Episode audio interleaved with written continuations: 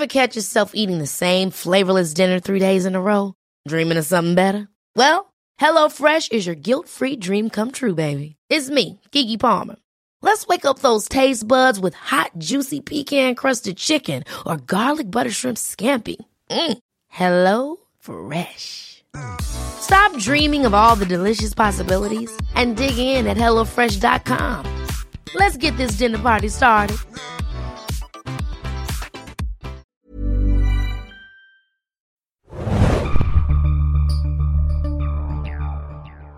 Hallo und herzlich willkommen, liebe Zuhörer und Zuhörerinnen, zu einer neuen Ausgabe des Serienjunkies Podcast. Dieses Mal mal wieder über einen Film. Mein Name ist Felix, ich bin euer Moderator und mir zur Seite sitzt heute Henning. Hallo. Hallo Henning, über was sprechen wir heute? Über Teenage Mutant Ninja Turtles Teil 2. Teil 2. Out, of, the, shadows. Wup, wup, wup, wup, wup, wup. Ähm, Oder Spoiler, auch- der Film ist nicht so gut. Oder auch Back to the Shadows, wie man sagen könnte. Ja, zurück mit euch in die Dunkelheit, ihr Kreaturen der Nacht. Nein, wir werden ein bisschen über diesen äh, Blockbuster sprechen, der ab dem 11. August in den deutschen Kinos zu sehen sein wird. Ähm, Regie hat hier Dave Green geführt, äh, der äh, noch nicht so viel gemacht hat. Äh, Michael Bay produziert mal wieder und geschrieben ist das ganze Ding erneut, wie auch schon beim ersten Teil aus dem Jahr 2014 von Josh Applebaum und André Nemec. Äh, Henning, bevor wir uns reinstürzen in die Besprechung des Films und versuchen nochmal ein bisschen zu rekapitulieren, was da so passiert ist, was gar nicht so einfach werden wird, die Frage, du bist Turtles-Fan. Ei. Seit wann bist du Turtles-Fan und wie bist du zum Turtles-Fan geworden? Es war im Jahre. Lass mich etwas ausholen. äh, 1900. Ich war, glaube ich, so fünf oder sechs und bin, glaube ich, vor allem durch die Zeichentrickserie. Hattest du hier eine Schildkröte gehabt als Haustier? Nee, aber ich hab, ich bin wirklich, ich bin also auch über Turtles hinaus großer, großer Schildkröten-Fan. ich muss dazu sagen, bei Pokémon nämlich immer Shiggy. Das ist ganz klar. Okay, okay. Shiggy-Fan, Bist auch Muten Roshi-Fan wahrscheinlich? Ja, sicher. Also nee, Turtles fand ich, war für mich wirklich ein großes Ding. Vor allem in der Grundschule. Ich weiß noch, wir haben damals sogar auf dem, auf dem Grundschul-Pausenhof äh, äh, so Turtles-Kämpfe nachgekämpft. Jeder war dann einer und so. Nachchoreografiert? ja, so ein bisschen. Also Power Rangers und Turtles waren die großen Dinger. Da muss ich gleich zwischenfragen, welcher Turtle warst du gewesen? Ja, immer, immer ähm, Michelangelo. Ja? Ja. Der Anführer. Nee, Mikey war ja der, Mikey. ist ja der Witzige. Ja, ich so ein Witziger bin. weißt du? Er ist nämlich auch ein Party-Dude. Ja, ist ein Party, du. Da hast du So. dich mit identifiziert. Ja, fand ich immer ganz gut. Nee, ich war immer großer Fan. Ich habe dann, ähm, ich habe aber auch sehr gerne dann die Realverfilmung aus den Anfang der 90er, glaube ich, sind die ja. Ja. Ähm, die auch immer sehr gern gesehen. Die liefen bei Pro7 dann. Ähm, vor allem, damals fand ich den zweiten sogar am besten, weil es da dann diese Weitermutation gibt. Im Nachhinein finde ich den ersten am besten. Und den finde ich auch gar nicht, der ist immer noch sogar ganz okay für einen Turtles-Film. Ähm, ich habe dann auch irgendwann mal so diese Origin Comics habe ich mal so ein bisschen reingeguckt. Das hat ja irgendwie Von Kevin Eastman und Peter Le äh, Lard, wenn ich das, oder Lard, wie man immer ihn ausspricht. Ich habe das mal kurz recherchiert.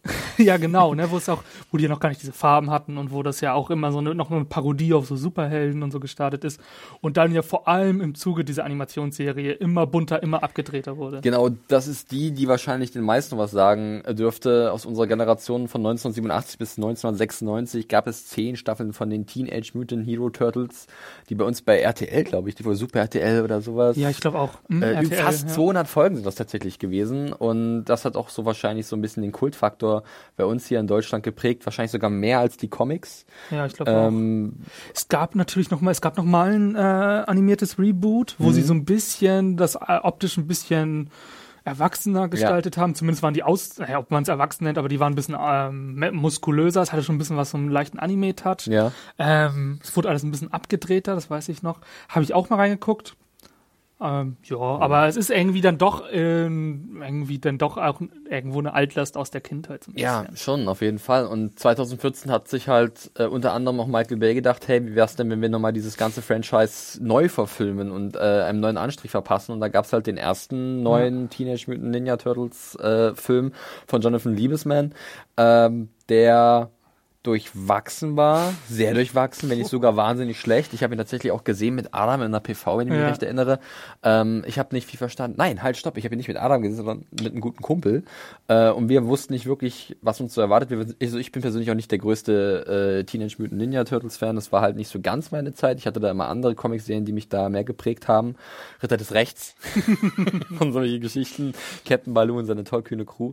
ja, Ähm, vielleicht ist da bald auch Realverfilmung. Oh Gott, das wär's hier. Äh, Bill Murray Murray spricht Captain Baloo in so einer Kann ich Live-Action-Variante. mir nicht vorstellen. Das wäre ja Quatsch. Ja. Der käme dann auf so etwas. Ähm, und äh, ich war doch irgendwie sehr perplex, was da äh, abgeliefert wurde. Äh, du hast den ersten natürlich auch gesehen gehabt. Und wie war da dein Eindruck gewesen? Boah, ja, Bester Anfang. Boah, ja. na ja. Ähm, ja, ebenso durchwachsen. Es war, was viele ja auch kritisiert haben und was ja auch irgendwie so einer der größten Probleme ist, abgesehen davon, wie abgedreht das ist und so weiter. Die Animationen sind auch ein kleines Problem. Ich fand die Turtles sahen im ersten Teil nicht so wirklich empathisch aus, also beziehungsweise sympathisch, haben mich jetzt nicht irgendwie so wahnsinnig angesprochen. Ähm, Die waren großes, so ein bisschen, wie kann man das gut im Deutschen sagen, grittier, was jetzt zwar Ja. kein Deutsch wäre, aber sie waren so ein bisschen mehr nach, sahen ein bisschen mehr nach Straße aus, hatten viele Gadgets oder so komische Ja, vor- Design. Vor allem hatte Leonardo, Designs. was mich am meisten gestört hat, hatte er doch so eine Art Holz- oder Knochenpanzer Ja, genau. auf seinem Panzer. Ja, Das habe ich überhaupt nicht das war verstanden. komisch. Aber äh, und sonst waren die großen Kritikpunkte, dass es zu viel April O'Neil-Film ist, zu wenig Turtles und dass man sich bei Shredder irgendwie ästhetisch zu sehr bei diesem Transformers-Franchise bedient hat. Und das macht unser Film ja schon mal besser. Ja, aber hier muss man noch sagen zum ersten Teil, ähm, dass der tatsächlich fast 500 Millionen Dollar geholt hat ähm, weltweit. Was, also ich, ich hoffe, ich habe das richtig rausgefunden. Äh, das war äußerst schwierig, die, diese Information zu finden im Internet. Nicht. Äh, was doch schon eine ganz okaye Summe ist und dann auch das Sequel halt schon so ein bisschen rechtfertigt, zumindest in den Augen der Produzenten. Beim zweiten Teil ist auch wieder Michael Bay, glaube ich, als Exi, ex, also als Produzent mit am Start. ich, ich, ich, ich versuche das, das Wort ausführender Produzent im Englischen zu umgehen. Ähm, ja, und äh, dementsprechend äh, kam es dann halt jetzt in diesem Jahr, oder ist es in diesem Jahr soweit mit dem zweiten Teil, äh, Out of the Shadows, zu dem wir jetzt so ein bisschen überleiten wollen schon mal. Ähm, ich habe es schon erwähnt, Kinostart ist der 11. August. Und dabei, oder da sind die Deutschen relativ spät dran, denn der Film ist eigentlich international schon so gut wie komplett raus. Ah, Hat okay. schon das China, äh, den China-Kinostart mitgenommen. Ja, ist ja ein Markt, der gerade bei modernen Blockbustern wahnsinnig wichtig geworden ist. Äh, und wir haben auch hier in dem Film sehr viele asiatische Charaktere, die immer so ein bisschen danach aussehen, als wären sie halt nur für das chinesische Boxoffice da, was ein bisschen gemein sich anhört, aber wenn man sich ihre Rollen dann anschaut, dann merkt man schon, dass die wahnsinnig unterrepräsentiert sind und tatsächlich nur ein paar Sätze sagen und das war's dann auch schon. Ja, aber da können wir nachher noch Können wir danach genau über, Ja. über noch reden. Ja, ansonsten können wir ja wirklich jetzt zum Film überleiten. Äh, Teenage Mutant Ninja Turtles Out of the Shadows. Henning, du hast auch die Kritik bei uns geschrieben. Kannst du, das kommt die Frage aller Fragen, kannst du kurz und schlüssig umreißen, um was es in diesem zweiten Teil der vier äh, Ninja-Schildkröten in New York geht? Also. so. Shredder ist ja im Knast nach dem letzten Teil und dem wahnsinnig, Anführungsstrichen, tollen ähm, finalen Kampf. Und ähm, er, aus irgendeinem ominösen Grund wird er jetzt versetzt. Ich glaube, in ein anderes Gefängnis oder so, weiß ich gar nicht mehr so Ja. genau. Hm. Zufälligerweise sind da noch zwei andere Insassen mit drin und die haben. My man. My man! Zwei folgenschwere Namen, und zwar Bebop und Rocksteady, allerdings noch in sehr menschlicher Form. Ja, zum einen Rocksteady wird gespielt von Stephen Farrelly, den einige vielleicht als Seamus kennen aus der WWE und Gary Anthony Williams spielt Bebop. Ach so, vielleicht sollten wir dann auch noch ganz kurz erwähnen, dass bei Shredder ähm, Ja. ein, ein nicht, also wie soll man sagen, ja, es gab einen Charakterwechsel. Ja. Den kann man merken oder auch nicht. Der, der Schauspieler wurde ausgetauscht. Äh, ja, Brian T. darf jetzt diese wunderbare Rolle spielen. Ja. so, die sind als auf dieser Straße, ähm, genau, im Vorfeld, glaube ich, noch hat April O'Neil irgendwie versucht, über Baxter Stockman, der so ein ähm, Professor ist und für Shredder arbeitet, irgendwie rauszubekommen, was die so vorhaben und hat irgendwie rausgekriegt, die haben irgendwas mit ähm, Teleportation vor, so. Jetzt haben die auch rausbekommen, dass Shredder sich ähm, halt versetzt werden soll im Zuge des Gefängnisses. Also setzen sich die Turtles in ihren neuen Superbus, fahren hinterher, können aber nicht verhindern, dass Shredder es tatsächlich schafft, mit Hilfe der Foot Gang irgendwie aus dem, aus dem Transporter rauszukommen und in dieses Tor zu fliedern.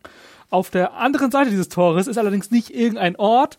Jetzt wird's gut, jetzt kommt die Dimension X ins Spiel. Und diese Dimension X ist natürlich besetzt mit dem aus dieser Animationsserie bekannten Krang, der, glaube ich, so eine Art General oder so ein wirklich so ein, so ein na, vielleicht zu vergleichen mit dem Imperator Star Das ist so eine Wars. außerirdische Präsenz, die halt alles unterjochen will, um das Genau. ganz kurz zusammenzufassen. Und das ist ähm, so, ein, so, ein, so ein leicht humanoider Cyborg-Körper mit einem mit einem mit einem Gehirn im Bauch. Glibbrigen, tentakeligen Gehirn in seinem Bauch, ja. genau, und dieser, dieses Gehirn ist der eigentliche Charakter. Und von wem wird er gesprochen? Von äh, Brad Garrett, den einige vielleicht kennen könnten aus äh, Alle, lieben Raymond, Raymond. Ehe ist oder auch Fargo in der zweiten Staffel eine kleine Rolle gehabt. Ja. Äh, ja, Und der spielt halt Krang.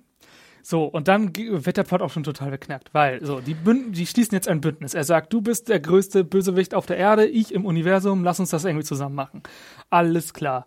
Dann sagt Shredder, ja gut, ich habe aber ein bisschen Probleme, da sind vier Schildkröten, mit denen komme ich nicht so klar. Sagt er, ja, pass auf, ich habe für dich hier so ein, äh, so ein, so ein, so ein Mittel. so ein Serum, ein Ooze. Nee, er sagt gar nichts dazu. Er so. gibt ihm nur eine lila Soße und sagt, hier, das wird dir helfen. Gut, tschüss.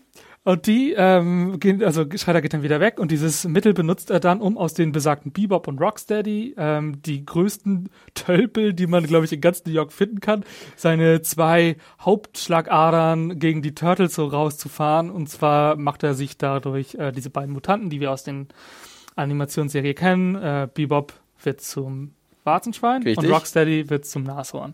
Genau. Was wie erklärt wird eigentlich, Felix? Äh, weil in jedem Menschen angeblich ein Gen ist von einem Tier oder so, was freigelegt wird durch Ja. diese lilane Soße, die Krang halt Us. übergeben hat. Ja, wo er, er hat nichts dazu erklärt. Er hat nicht gesagt, das kann man einem Menschen geben, da werden Tiere draus oder so. Also, um jetzt den Sprung zu machen, irgendwie, die kämpfen dann auch gegen die Turtles. Die Turtles Ja, müssen klar. irgendwie verhindern, dass halt Shredder noch so eine mächtige Waffe zusammensetzen kann, die irgendwo auf der Welt verteilt ist in drei verschiedenen Bauteilen. Genau, das ist dann nochmal so ein Übertor, mit dem dann Krang seine, äh, seine, sein Technodrom, was man auch aus der Animationsserie kennt, sein Haupt, es ist ja eigentlich so eine Art, kann man schon fast sagen, Todesstern von den Turtles, ähm, auf die Erde bringt, um alles zu zerstören. So, Punkt erstmal dahinter. Man hört es vielleicht schon in unserem Unterton heraus, das ist alles sehr wirr und sehr verwirrend, wirklich. Also ähm, der, der Plot macht unglaublich viele Abzweigungen und ist mit äh, wissenschaftlichen Mambo-Jumbo geradezu zugepflastert. äh, es wäre fast eine Freude, eine Stunde lang nur versuchen zu erklären, wie das alles funktioniert oder eine Geschichte nachzuerzählen. Ich glaube, ihr würdet es nicht verstehen. Und Wir das war, verstehen es ja selber nicht. Man äh, muss, also ich meine, dieses Us alleine. Erstens, wenn es ein Tier in dir hervorbringt, das irgendwie in dir steckt, dann wird jeder zum Affen. Punkt. Zweitens, jetzt du, du denkst zu wissenschaftlich. ja, ist er, mache ich jetzt mal. Zweitens, im Umkehrschluss wird noch etabliert, dass es aber auch dazu führen kann, dass die Turtles zum Menschen werden, denn das Jede Schildkröte hat in sich wahrscheinlich das Menschgehen.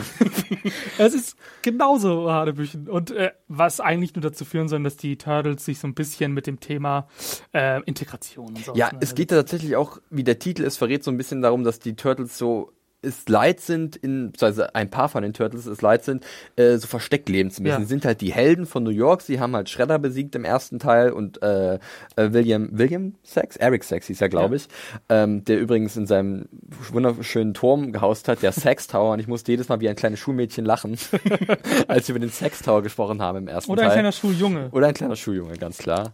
Ähm, und äh, ja, und sie hinterfragen jetzt so ein bisschen, ja, warum werden wir nicht als Helden gefeiert? Also, äh, warum dürfen wir uns nicht zeigen? Haben Ja. die Menschen wirklich Angst vor uns? Und deswegen wollen sie halt aus dem Schatten heraustreten. Und eine Möglichkeit wäre natürlich, dass sie einfach zu Menschen werden. Dann wird das so kurz ins Spiel gebracht, dieser Gedanke, hm, man könnte dieses Us, diese lilane Soße tatsächlich dafür benutzen, um menschlich zu werden. Äh, ob es dann soweit ist, das verraten wir jetzt erstmal nicht. Wir müssen eh mal gucken, ob wir ein bisschen spoilern. Ich glaube, so viel kann man gar nicht verraten. Äh, wir reden erstmal ein bisschen allgemein über den Film und setzen am besten gleich da an, wo wir gerade schon waren, bei diesem wahnsinnigen Plot, der es einem wirklich nicht einfach macht, äh, dem Streifen viel abzugewinnen. Denn es ist, wie bereits erwähnt, wahnsinnig konfus. Es passieren zu viele Dinge, die sehr notdürftig erklärt werden. Ja. Und äh, man, man kommt nicht wirklich hinterher. Nicht mal, dass es schwierig ist, sondern dass es einfach nur unzufrieden, also nicht wirklich befriedigend erklärt ist, was da Ja. passiert. Ich weiß nicht, wie dein Anspruch ist an einen Turtles-Film, aber es war un unzureichend, oder? Er ist sehr gering. Ich meine, wir haben jetzt keine große Charaktertiefe. Ich erwarte jetzt nichts Großartiges. Ähm, ja, gut, aber nichtsdestotrotz hat das, ich meine, es gibt ja trotzdem Themen, die angesprochen werden. Wir haben gesagt, es geht ein bisschen um diese Integration der Turtles. Also es ist ja, was man noch dazu sagen muss, ist, dass Will Arnett's Figur, ähm, der Vernon, ähm, jetzt sich im Nachhinein als der eigentliche The Held Falcon. The Falcon Ja, inszeniert der Retter hat. von New York. Genau. Also offiziell hat er Shredder besiegt und genießt so ein bisschen seinen Ruhm. Ähm, das ist eigentlich, finde ich, auch noch ganz okay. Das kann recht witzig sein. Ist jetzt nichts, stört mich jetzt nicht großartig. Hingegen so Den haben wir, dann haben wir natürlich jetzt noch den neu besetzten Casey Jones, den man ja auch aus den Comics und aus den Realfilmen, den, also den aus den 90ern kennt, der von ähm, The Arrow. Äh, Stephen Amell gespielt Stephen wird. Amell genau. Wir gespielt kennen ihn alle aus Arrow. Genau, dessen Motivation ist, der ist Polizist gewesen, äh, bei, und hat die hat Shredder über, also mit dem Transporter ähm, überfahren wollen, ähm, im Sinne von transportieren und ähm, und hat dann dadurch so eine persönliche Fehde gegen Bebop, Rocksteady und Shredder aufgebaut und kommt dadurch dann an die Turtles ran. Bleibt als Charakter leider pff, ziemlich Blass. blass, unmotiviert. Ähm, das ist noch dazu zu sagen und ähm, ja genau. Also, Ich meine, was soll man ich, sagen? ich kann eher fragen, ähm, du kennst ja die Animationsserie und auch viel von den Turtles. Also du bist ja, hast du selbst vorhin gesagt, auch ein Fan oder du hast doch viel mal davon gesehen. Ich, bei mir ist es ja nicht so der Fall und ich habe mich dann halt so gefragt, funktioniert der Film wie so eine Art Einzelepisode dieser Comicserie, die ist halt, oder diese Animationsserie aus den 80er, 90er Jahren, äh, wo halt alles wahnsinnig auf 12 gedreht ist, es ist abgedreht, es ist nicht wirklich realistisch, es ist, es versucht in seiner Welt realistisch zu sein, aber selbst da hat der Film Probleme. Aber funktioniert es in dem Sinne, dass man sich da treu bleibt und den Turtles und der Animationsserie oder ist das trotzdem nicht gut? Ja, in gewisser Weise schon. Man sieht das auch beim Artwork, ne? Hier, Bebop hat halt sogar dieser lila Brille, er sieht halt wirklich aus, hat den lila Iro noch, sieht halt eins zu eins wie in dieser Animationsserie aus. Ähm, der Plot mit der Dimension X und Krang, das, so ist halt auch diese Animationsserie gewesen. Es hat nicht viel Sinn gehabt, aber es ist halt so, also das finde ich okay. Ja, es funktioniert so. Die Frage ist trotzdem, erstens reicht das und zweitens, an wen richtet sich denn das? Sehr gute Frage. Weil, wenn ich jetzt mit 6 das toll fand, dann bin ich jetzt mit 26 raus. Mhm. Es sei denn, ich habe 20 Jahre nichts anderes geguckt als Turtles.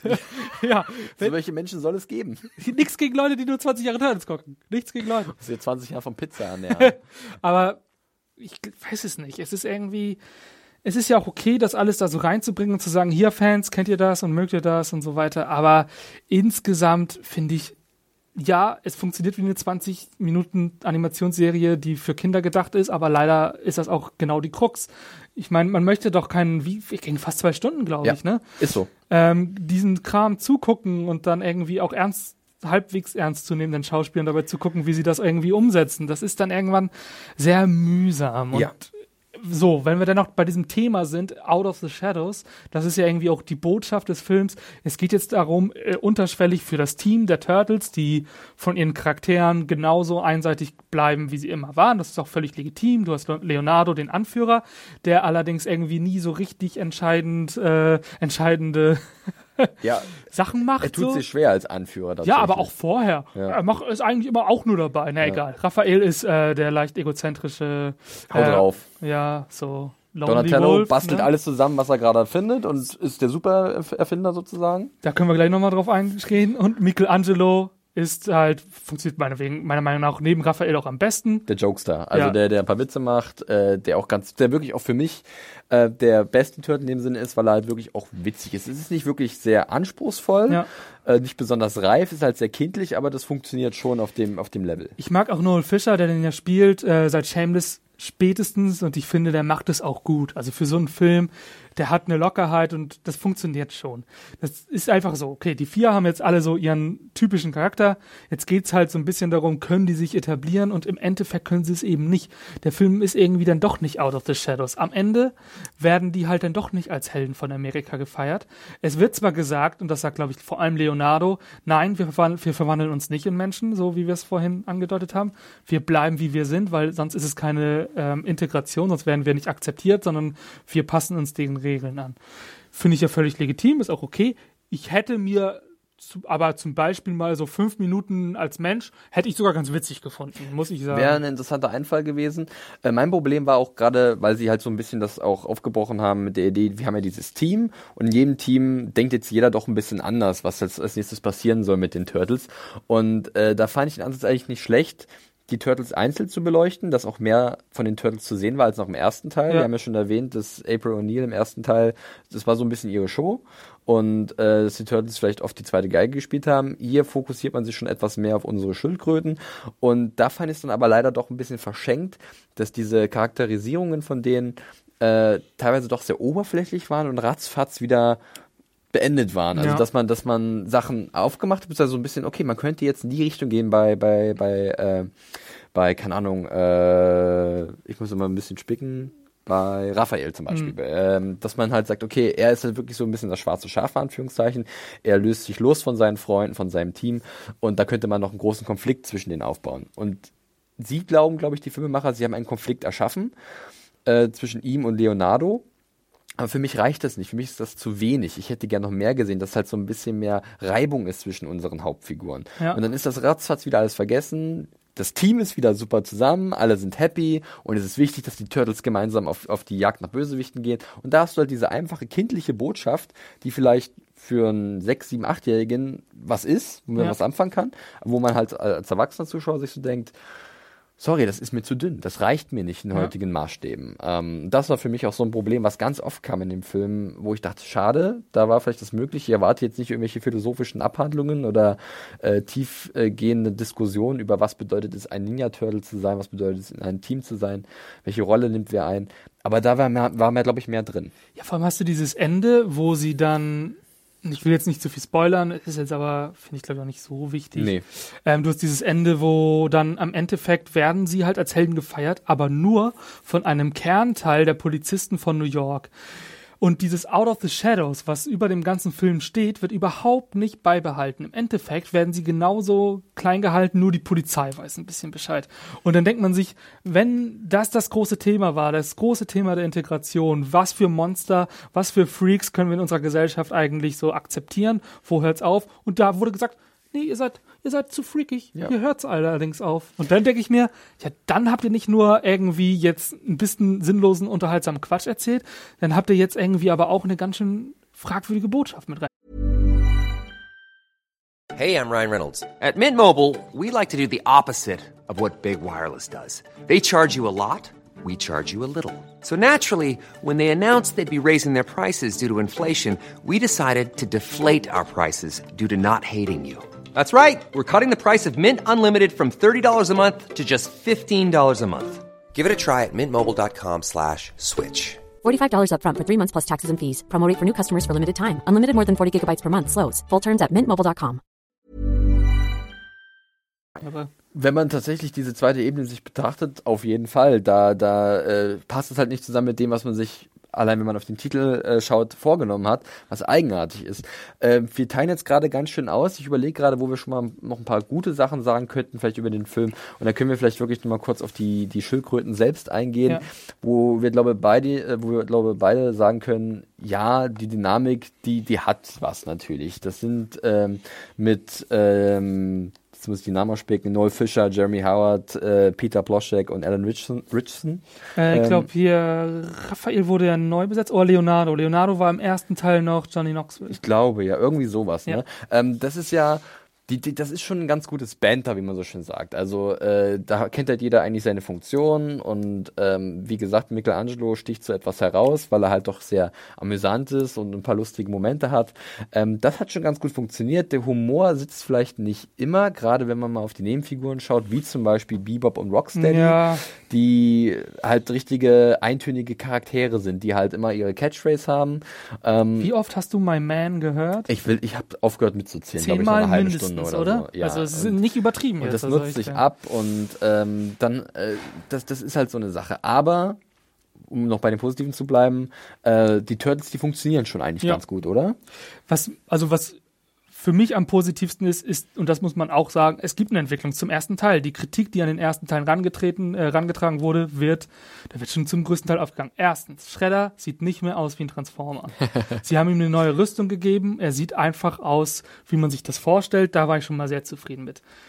Wobei ich wiederum sagen muss, der bleibt so dünn als Charakter. Du hast nicht, du hast wirklich, so kommt es mir vor, vielleicht fünf One-Liner. Ja, ja. Du hast keine Motivation und im Zuge dieser dieses Machtübernahme von Krang wird er sogar nur zum, zum Handlanger degradiert. So, so Marionette.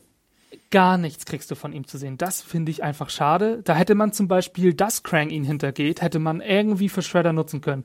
Gib ihm dann irgendwie eine Seite, dass er es Mist findet, dass er irgendwie auch eine Seite hat, wo er verwundbar ist. Und schon wäre ich zufrieden gewesen. Das fand ich ein bisschen dünn. Ich fand es aber zumindest gut, dass sie dieses, dieses wirklich Transformer Das äh, Design halt überarbeitet dieses Design haben, ja. überarbeitet haben. Genauso ähm, dieses, was du schon gesagt hast, dass sie von April O'Neil als zentralen Charakter weggegangen sind. Es ist jetzt ein Turtles-Film und das ist auch gut. Ähm, man könnte da immer noch mehr machen, aber das wirkt besser und das liegt zum Beispiel auch an den besseren Animationen. Das war ja vor allem so die, die, äh, die Münder, die waren in den ersten Teilen echt manchmal so merkwürdig und ich habe das Gefühl, ich glaube vor allem bei Leonardo und bei Raphael, das sieht wesentlich besser aus. Ähm, das haben sie, fand ich auch ein gutes. Ich meine, dieses Design ist ja wirklich auch alles sehr Comic-esque, ne? Und da Ja. bleiben sie auch der Vorlage treu und das, das hat schon was, wenn sie halt da in dieser Kanalisation sind bei Meister Splinter und diese kleinen ähm, ja, Easter Eggs kann man schon fast sagen, wenn halt ein Donatello einen Super Nintendo Controller am Arm hängen hat oder Ja, sowas. Das stimmt. ist ganz nett, da freut man sich als, als, als äh, Nerd vielleicht so ein bisschen, ja, das ist, ist eine coole Sache, ist in Ordnung. Ähm, das ist natürlich dann auch alles sehr bunt und farbig, auch dementsprechend äh, der, der, der, Vorlage halt geschuldet ist, aber alles okay. ist ja auch Produzent. Ne? Richtig, ja, unter anderem. Ähm, das war schon in Ordnung. Äh, du hast sie gerade schon erwähnt, April O'Neil, gespielt von Megan Fox. Da gab es wieder so ein paar Szenen, die waren echt zum Schämen, zum Kopfschütteln. Man ich, kennt die auch aus dem Trailer, ne? Ja, Also ich möchte, ich möchte nur an die Einführung von ihr in diesem Film äh, dann schon mal darauf hinweisen. Wenn ihr das dann sehen solltet im Kino, äh, das ist halt wirklich, da, als hätte Michael Bay nochmal gesagt, ich habe eine gute Idee, wie wir Megan Fox, meine allerliebste Megan Fox, da Ja. gibt's ja auch ein paar interessante Vorgeschichten zwischen den beiden, äh, wie wir sie am besten einführen und das geht äh, bauchfrei, Minirock, ähm, äh, ja, offene Bluse, Cowgirl-mäßig so ein bisschen, das finden doch bestimmt alle cool, besonders die sechs- bis achtjährigen, die den Film So eine gerade Mischung sehen. aus Cowgirl und scharfes äh, Schulmädchenuniform, ne? Es ist äh, sehr, sehr seltsam und zum Wegdrehen. Ähm, bei ihr ist es halt auch so, dass sie, wie kann man das beschreiben? Sie bekommt halt eigentlich jetzt auch nicht mehr so. also Ich habe oft gelesen, dass Leute meinen, sie hat, bekommt mehr zu tun. Ich habe den Eindruck, dass es gar nicht so ist, sondern dass sie halt, sie macht zwar Sachen, aber das sind auch so Dinger, die wahnsinnig egal sind. Also Mhm. manchmal ist es für einen Plot, Plot wichtig, dass sie zusammen mit Casey Jones halt irgendwas klaut oder so oder irgendwas stibitzt und dann halt der Handlanger ist von den Turtles. Aber äh, dass es einen wirklich interessiert, dass der Charakter irgendwas hergibt, äh, wo du sagst, oh ja, ich möchte mit dieser Figur mitfiebern, das ist nicht wirklich gegeben. Was eigentlich so interessant ist, weil sie haben ja für dieses Filmfranchise sogar April O'Neil eigentlich im ersten Teil als viel wichtiger etabliert, als was er es in den Originalen war, also in der Animationsserie, in den alten Filmen und so weiter. Sie ist ja die, die die Turtles geschaffen hat. Ähm, das wurde, das gab es so nicht und somit hatte sie eigentlich einen totalen ähm, zentralen Bestand. Man hätte da mehr draus machen können. Sie hätte sich zum Beispiel fragen können, was ist eigentlich dieses Ooth? Ich habe damals sowas ähnliches gehabt. Ich konnte, also so, was für, Be sie, man hätte irgendwas machen können. Sie, Ich hätte auch das Gefühl, sie hat sich gar nicht in diesen Teamkonflikt eingebracht. Nö. Ähm, und das wäre ja zum Beispiel ein Weg gewesen, was du gerade gesagt hast. Wenn sie halt als Erschafferin der Turtles halt mit in diesen existenziellen Fragen von den Turtles halt mitmischt, ja, okay, ihr könntet vielleicht wieder Menschen werden. Ich habe euch ja damals irgendwie auch erschaffen, wie kann ich euch helfen? Oder dass sie halt eine Position bezieht. Genau, dass das sie wäre sagt, äh, nee, sehe ich gar nicht so oder Ja. irgendetwas. Man hatte auch insgesamt das Gefühl, dass die menschlichen, jetzt sind sie nämlich Nebendarsteller, insgesamt halt auch nicht so, insgesamt denn die Nebendarsteller wussten nicht so richtig Balance zu halten. Ja. Bebop und Rocksteady waren, fand ich, durchwachsen. Ich fand äh, Bebop okay. Ich fand, das hat irgendwie relativ gut funktioniert. Auch die Mhm. Da war auch die Animation. Animation gut. Ja. Ja. Bei, bei Rocksteady haben wir beide Probleme gehabt als Das Nashorn. war das Problem. Du hast immer das Problem, wenn du Tiere menschlich animierst, Münder sind immer das Problem.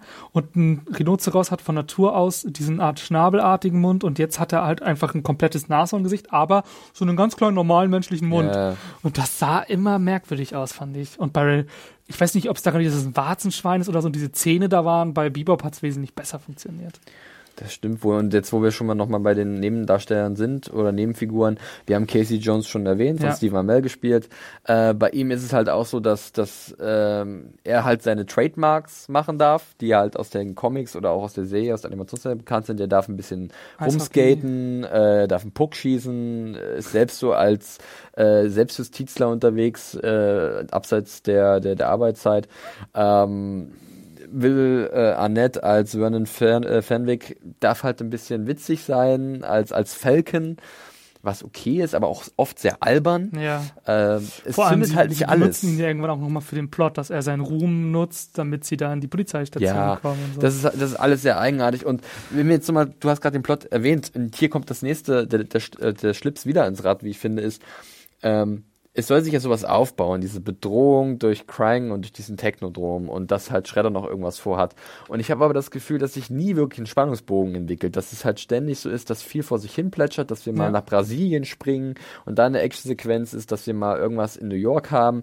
Aber es ist wahnsinnig langweilig irgendwie. Man Ja. interessiert sich kaum, was auch daran liegt, dass man halt nichts von dem, was passiert, versteht. Allein dieses, klar. dieses, dieses, dieses wissenschaftliche Geblubber von äh, zum Beispiel auch hier Baxter Stockman, den du schon erwähnt hast, Tyler Perry, der ihn spielt, das ist dir sowas von egal, weil es Ja. halt sich einem nicht erschließt. Und dann leidet der ganze Film drunter. Jetzt wollte ich auch noch mal drauf zurückkommen, ich wollte es vorhin schon machen, Donatello. Donatellos, ich meine, ich hab, wir haben schon vorhin gesagt, jeder hat so sein Ding, ist auch völlig okay, aber Donatellos Technik ist einfach dermaßen überzogen, dass das auch nicht mehr funktioniert. Er kann alles. Er hat eine Brille, mit der kann er sich irgendein Alien-Gerät angucken und weiß genau, zu wie viel Prozent ist das aufgebaut, wie viele Teile müssen da noch ran. Welche Schraube brauche ich jetzt, um das zu hijacken oder sowas? Ja, das Und ist, das ist so überzogen. Und da, ich glaube, das ist so ein bisschen das Problem. Es ist so viel Mambo Jumbo, dass du auch einfach dicht machst. Und ich frage mich manchmal, muss man das so tun? Könnte ich nicht einfach das mit den, jetzt mit den Tieren in den Menschen? Totaler Humbug. Hättest du es, ich meine, selbst die 90er-Filme sind nicht gut, aber da haben sie halt ein Tier mit reingeschickt. wie einfach das ist. Fertig. Dann gibt's keine Logik, warum das ein Nashorn und ein Wildschwein ist. Das können sogar Schredders Lieblingstiere sein. Und es ist völlig Schnuppe. Die können gerade zufällig da durchs Fenster reingeflogen sein. Ist mir egal. Funktioniert besser. Genauso, ja, mit diesem ganzen Alien-Geblubber. Ich meine, oder wenn Crank zumindest nochmal gesagt hätte, das ist übrigens ein Serum. Ich glaube, das soll ein Spannungsaufbau sein. Oh, wer weiß, was damit passiert. Aber das Es ist einfach. sich einem nicht. Und da, da haben wir wieder das klassische Problem, auch so bei, bei diesen riesigen äh, Produktionen. Das Ding hat, glaube ich, auch so 140 Millionen Dollar oder so gekostet. Ähm, bleibt, macht es einfach, macht es euch nicht zu kompliziert. Äh, wir könnten an vielen Stellen so viel rausnehmen. Es Ja. war wirklich fast zwei Stunden. Du kannst so viel rauskürzen an diesem äh, überstrapaziert zusammengebündelten Plot, der an so vielen Stellen wenig Sinn ergibt und auch so an so vielen Stellen komplett egal ist. Du kannst das so krass entschlacken und dass es eine rundere Geschichte ist, die dich nicht permanent verwirrt. Also ich saß da mit dir halt im Kino äh, und wir haben uns zwischenzeitlich immer wieder angeguckt und wussten nicht gerade, wo oben und unten ist. Ja. Ähm, was nicht an der Kameraführung lag, die ab und zu wahnsinnig hektisch war, gerade in vielen Kampfsequenzen. Ähm, aber äh, wenn du halt selbst der Geschichte richtig folgen kannst, ähm, dann, dann ist das halt generell nicht gut. Das, dann leidet komplett das, das Filmerlebnis drunter Ja. und äh, da schießt man sich mal wieder selbst ins Bein. Und ich glaube, es hätte wesentlich einfacher funktionieren können äh, und hätte dann auch besseren Effekt gehabt für uns im Endeffekt als das, was wir jetzt am Ende hatten. So, nochmal im, jetzt, äh, noch mal im Umkehrschluss. Mhm. Wir haben, das große Thema ist Out of the Shadows. Will man das Monster bleiben, das man ist, oder möchte man was anderes sein? Das ist völlig losgetrennt davon, dass in dem gleichen Film zwei Menschen ebenfalls zu Monstern werden. Du könntest einfach, statt dieses Us aus der Dimension X zu nehmen, hättest du sogar noch erzählen können, dass dieses Mittel, womit die Turtles geschaffen wurden, irgendeine Abart davon das produziert. Das quasi, und so ist es eigentlich auch in der Animationsserie und so weiter, dass die Turtles und Bebop und Rocksteady den gleichen Ursprung haben. Warum einen neuen Ursprung? Warum braucht man das? Ja. Dann hättest du sogar sagen Das können, ist es ja genau das. Ne? Warum machen sie nochmal ein neues Fass auf? das brauchst du nicht. Und dann hättest du sogar sagen können, guck mal, die beiden ähm, sind so dämlich, die werden jetzt Tiere und die haben gar kein Problem damit, die machen, was sie wollen. Mein Gott, das ist super stumpf, ist egal, aber du hättest zumindest irgendwie auf dieses Thema wieder Bezug genommen. Und dann hättest du wieder sagen, ich meine, die sind halt die größten Deppen und machen einfach ihr Ding. Die schmeißen Autos um und weiß der Geier. Da hätten die Turtles auch sagen können, ey, wenn die das in dieser Welt können, dann können wir auch rumlaufen. Irgend so ein Kram. Aber es gibt nicht mal einen Bezug dazu. Es kommt einfach ein neues Mittel, das genauso wenig interessant ist und ich, das ist genau der Punkt. Die verkomplizieren einen Film, der sich vorgenommen hat, stumpf zu sein. Wenn man so möchte. Und wenn man und, da kommt, das funktioniert halt nicht. Das funktioniert halt einfach nicht. Ja. Und die spannendsten Fragen oder die spannendsten Ideen verwerfen sie, wie zum Beispiel, dass die Turtles auf einmal Menschen werden Ja. könnten. Ähm, das wird gut disku diskutiert und es wäre sicherlich reizvoll gewesen zu sein, temporär zu sehen, wie es denn ist, für einen Turtle auf einmal menschlich zu sein. Ja. Um dass er vielleicht erkennt, nein, das ist jetzt auch nicht besser, als wenn Ja. ich jetzt ein normaler Turtle wäre und so akzeptiert werde. zum Beispiel ein kompletter Unterschied, ne? Eine quasi eine, eine empirische Erkenntnis oder äh, ein von außen auferlegtes, nö, wir bleiben so. Genau, richtig. Super Also unterschiedlich. dann, dann nimmt doch da was weg, nimmt diesen komischen Trip nach Brasilien raus, der übrigens irgendwie von der Machart komplett an so eine komische, was war denn das? Im ersten Teil gab es so eine Lawinenszene, wo Ja, sie und das super war, das war das super sah fast identisch aus, bloß dass halt die Lawine gegen einen Fluss ausgetauscht wurde irgendwie und da wo halt ein Panzer durchgefahren ist. Oder ist, wie jede Verfolgungsjagd bei The Fast and the Furious. Genau, also das ist, äh, da sag ich, ja, nimmt sowas raus und traut euch doch einfach auch bei so einem Film mal was anderes oder vielleicht auch wirklich ein bisschen anspruchsvoll zu sein. Aber wir reden ja gar nicht von anspruchsvoll. Wir sagen ja nur von Ist es ja nicht mal. Wir sagen ja nur kohärent. Also relativ. Ja, aber wir sagen ja nur, hey, ihr habt doch Drehbuchautoren oder habt ihr nur Leute, die mit Lego-Steinen Sachen zusammenstellen? Also, das Den ist Einzug hat man ab und zu, ja. man, man kann es manchmal echt nicht nachvollziehen, wie man vom Handwerk einfach dann sagt, ja, so machen wir das und nicht anders. Ja, sehr gute. Also, ihr, wir machen mal so kurz mal wieder einen, einen kleinen Haken dahinter, mit Ja. dem, was wir gerade alles gesagt haben. Ihr merkt schon, wir reden uns so ein bisschen in Rage, ähm, weil der Film teilweise doch stark frustriert hat und weil, nicht weil wir irgendwie zu krass mit diesem neuen Franchise verbandelt sind, sondern weil wir einfach erkannt haben oder gesehen haben, was noch möglich gewesen wäre und was sie nicht getan haben, wobei es so einfach gewesen wäre. Ich meine, das ist Franchise ein Quark. Ich meine, das ist einfach, ähm, es geht einfach um Filme und wie man Film erzählt. Und du kannst, ich meine, wir haben letzte Woche über Ghostbusters geredet und so. Ich meine, da haben wir auch erzählt, jetzt werden Sachen nicht super wahnsinnig intelligent angerissen, aber sie werden zumindest angerissen und es wird zumindest äh, kohärent durchgezogen. Und du kannst aber auch das verbinden. Du kannst auch einfach eine Botschaft haben und die gut erzählen und trotzdem unterhaltsam sein. Das widerspricht sich nicht. Aber warum man so, man hat unmotiviert da einfach Sachen reinschmeißt. Us rausrotzt. wirklich irgend so einen Turtles-Us. Das ist halt wirklich ein bisschen äh, bitter. Ja, äh, ich würde fast sagen, wir müssen gar nichts spoilern oder so, äh, weil Ja, ich glaube, wir haben, oder beziehungsweise. wir haben zwischendurch schon ein bisschen was erwähnt. Ich äh, bin froh über jeden, der sich diesen Podcast anhört und äh, die Filmemacher werden froh sein über jeden, der sich diesen Film anschaut. Äh, derzeit sieht das Einspielergebnis nicht ganz so rosig aus. Weltweit Ja. sind wir, glaube ich, bei 236 Millionen, also nicht mal die Hälfte von dem, was der erste Teil äh, reingeholt hat. Klar, der Film ist noch eine Weile in den Kinos, hat jetzt aber auch nicht mehr so viele Kinostarts. ja. Ähm, da wird man sehen, wo das hingeht äh, und, und äh, wie das Franchise weitergestaltet werden wird. Ich gehe davon aus, dass ein dritter Teil sicherlich schon in der Mache ist. Äh, würde ich einfach mal von ausgehen. Ich habe es jetzt nicht nochmal direkt nachrecherchiert.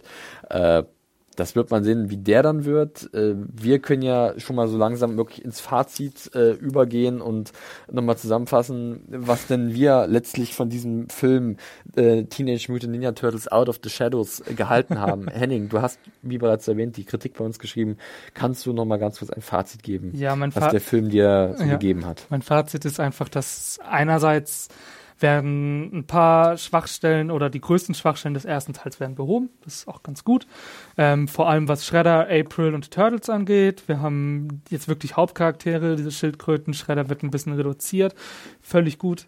Ähm, es macht auch Spaß, manchmal die Charaktere aus den 90ern wieder zu sehen. Mir gefällt es, dass Bebop, egal wie absurd diese Brille ist, sie einfach immer wieder lässig aufsetzt oder seinen Irokesen hinstylt. Finde ich gut. Ähm, die größten Probleme sind einfach ähm, die Logik, ähm, die Geschichte und wenn man davon ausgeht, dass das jetzt ein Film ist, der eine Hommage an 20 Minuten Zeichentrick-Quatsch sein soll, dann hat er das zwar geschafft, aber das ist andererseits auch genau das Problem. Nach 20 Minuten mit sechs, äh, also wenn ich sechs Jahre alt bin und mir 20 Minuten RTL-Vormittagsprogramm angucke, dann muss ich mir nicht so viel Gedanken darüber machen. Wenn ich aber zwei Stunden da drin sitze und so viel Geld da reinfließen lasse, dann kann ich mal schon ein bisschen drüber nachdenken, okay, erzähle ich den Plot ein bisschen dicker und dann kommt meine Botschaft von wegen Out of the Shadows auch ein bisschen besser rüber. Ja, äh, du hast sehr viele Punkte äh, sehr richtig angesprochen. Ähm, ich kann da nur ins gleiche Horn stoßen. Ähm, ich war wirklich teilweise sehr frustriert, als ich diesen Film gesehen habe. Äh, war für mich alles sehr halbgar. Auch wie gesagt der Plot, den man sich, also nennen wir ihn einfach mal Plot, das Ding, was sie sich ausgedacht haben. Ähm, wie gesagt, ganz großes Problem bei mir. Ich war so gut wie gar nicht involviert, emotional oder in irgendeiner Art und Weise. Mir hat einfach auch wie schon erwähnt, der Spannungsbogen komplett gefehlt. Das verpufft dann alles in so einer großen, auch generischen Endsequenz, wo nochmal jeder auf den Deckel gibt und so.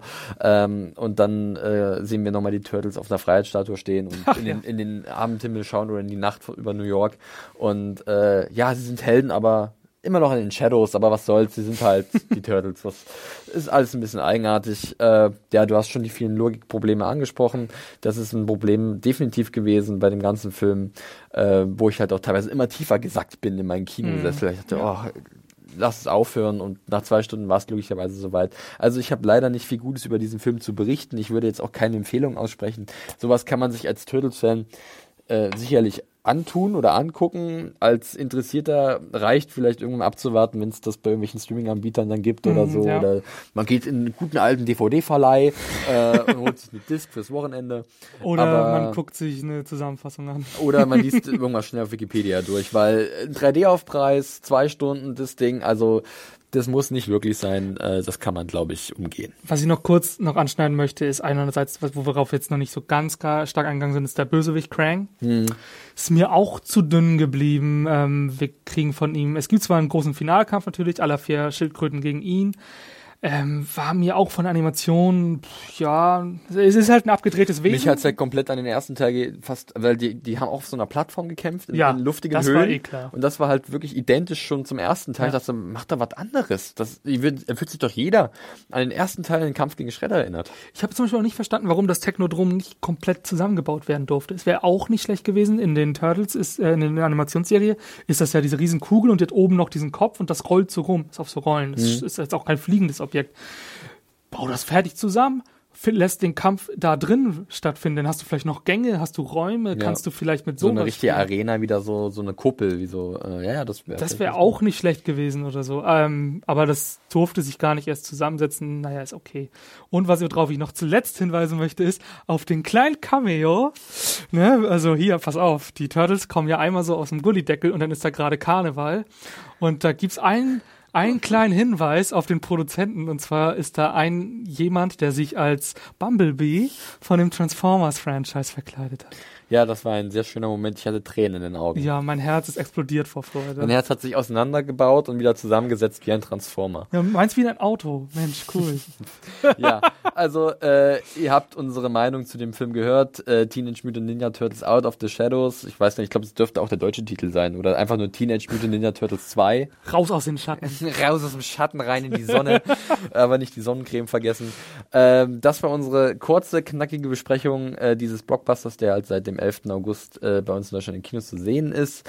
Äh, ihr könnt uns natürlich auch gerne euer Feedback zum Film und zu unserem Podcast hinterlassen. Entweder direkt unter der News, äh, wo ihr diesen Podcast gefunden habt, auf unserer Seite serienjunkies.de oder vielleicht unter der Kritik von Henning auch, die er geschrieben hat zum Film. Äh, die werde ich auch nochmal verlinken in den Show Notes. Ihr könnt uns natürlich auch direkt eine E-Mail schicken an podcast.serienjunkies.de und uns da etwas zusenden, wie ihr den Film fandet, ob ihr unsere sehr kritische Meinung teilt. Äh, direkt Kontakt gibt's auch über Twitter. Und zwar kann man Henning da unter dem Handle Jimmy Tweet Boy. finden und mich unter dem Handle John Ferrari. Ähm, falls ihr bei Twitter seid, könnt ihr uns ja da mal eure Meinung zu Turtles übermitteln oder ihr lasst es einfach bleiben, weil ihr den Film gar nicht erst schaut, weil es ist nicht wirklich notwendig. Ja, gut. Henning, wir sind durch. Äh, es war mir ein Fest. Ich glaube, dieser Podcast hat mir ein bisschen mehr Freude bereitet als der Film an sich. Das war aber auch nicht besonders schwer. Das ist kein Diss gegen dich, sondern wirklich ein Diss gegen den Film. ähm, wir hören uns bestimmt demnächst wieder. Liebe Leute, schaltet wieder ein bei den Serienjunkies. Checkt unsere bisherigen Podcasts aus. Wir haben was zu Ghostbusters aufgenommen, was zu Star Trek Beyond. Äh, es kommt demnächst auch noch was zu einem DC-Superhelden- oder Super-Schurkenfilm. Also bleibt dran äh, und verfolgt unsere Kanäle. Ihr wisst, wie, wo ihr uns finden könnt. Bis dahin und man hört sich. Macht's gut. Tschüss. Kawabanga. Kawabanga. Tschüss. Tschüss.